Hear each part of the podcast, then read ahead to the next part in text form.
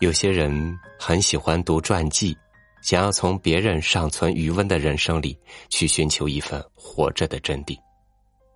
那么，那些没能立传的人，谁来记住呢？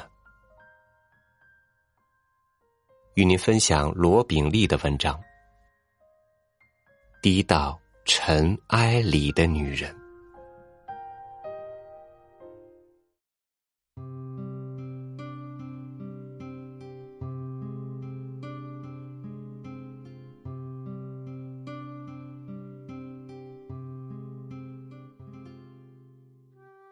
以前了解张幼仪，都是通过徐志摩、林徽因、陆小曼和梁思成等人的传记。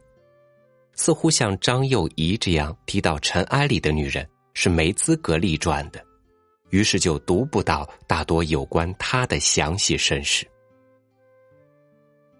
遇见林希美女士的这本《一无所有，一无所惧》张幼仪传，有一种莫名的感动。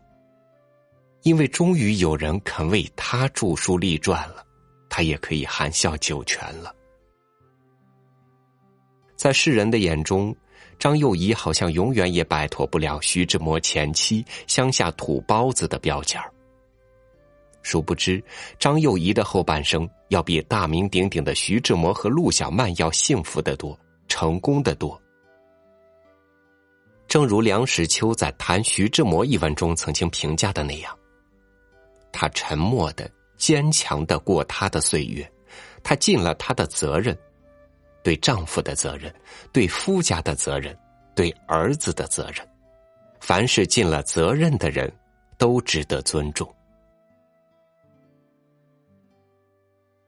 我觉得一个人能够在世间安身立命，能够得到别人的认可与承认，最主要的还是责任两字。相比之下。徐志摩最欠缺的就是这两个字。尽管志摩一身诗意，粉丝无数，可他却子不像子，夫不像夫，父不像父，完全没有尽到为人子、为人夫和为人父的责任。难怪他父亲徐申如和他父子不相认，前妻张幼仪和他恩断义绝，各自飞，幼子彼得更是因他而夭亡。从某种角度来说，世事总是公平的。陆小曼早年风光，晚年凄凉；张幼仪早年被弃，却可以安享晚年。人在做，天在看。志摩命苦，都源于他自己风流成性，咎由自取。正如冰心所说的：“徐志摩没有在女人身上得到好处。”反而吃了大亏。一九三一年飞机失事，罪魁祸首应该是陆小曼。他为了吸食鸦片方便，而不愿跟随徐志摩定居北平，留在了上海。志摩为经济、为思念而奔波于上海、北平和南京之间，一生浪漫、频繁在飞的徐志摩，终于命丧蓝天。一九三一年十一月十九日上午十时二十分，志摩搭乘的免费飞机遭遇大雾而撞上了山头。陆小曼完全失态，手足无措，还是被抛弃的前妻张幼仪为他料理了后事，并为他出版了文集，总算为不幸的婚姻画上了一个圆满的句号。女子本弱，被弃则刚。张幼仪便是这样一位个性刚强的女人。不喜妖艳不是她的错，丈夫另寻新欢也不是她的错，她只是一位心地善良、恪守妇道的中国传统女性。她对于徐家已经仁至义尽，可以说已经没有哪位女性有她那样的宽容和大度。这不是一种懦弱，而是一种真善良。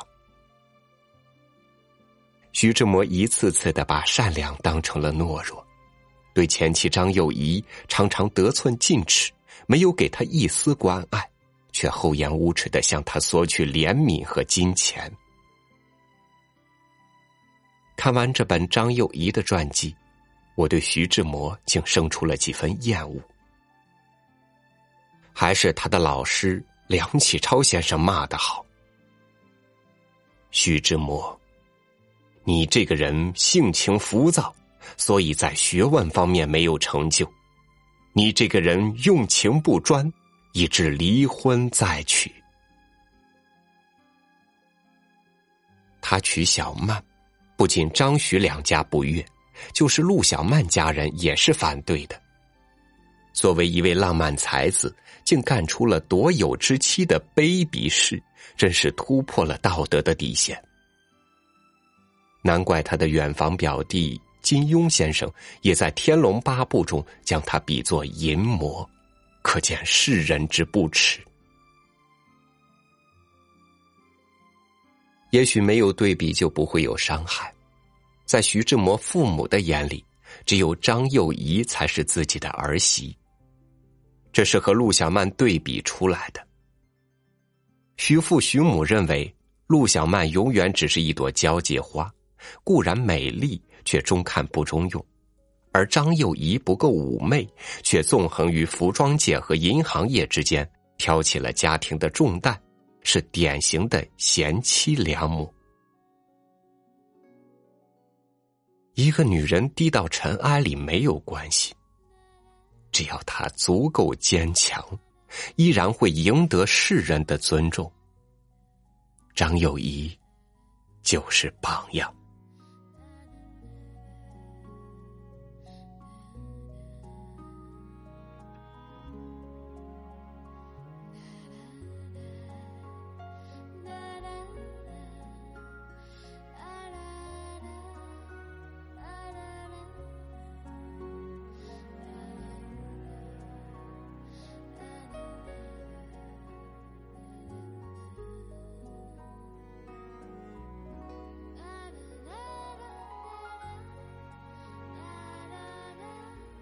好风凭借力，送我上青云。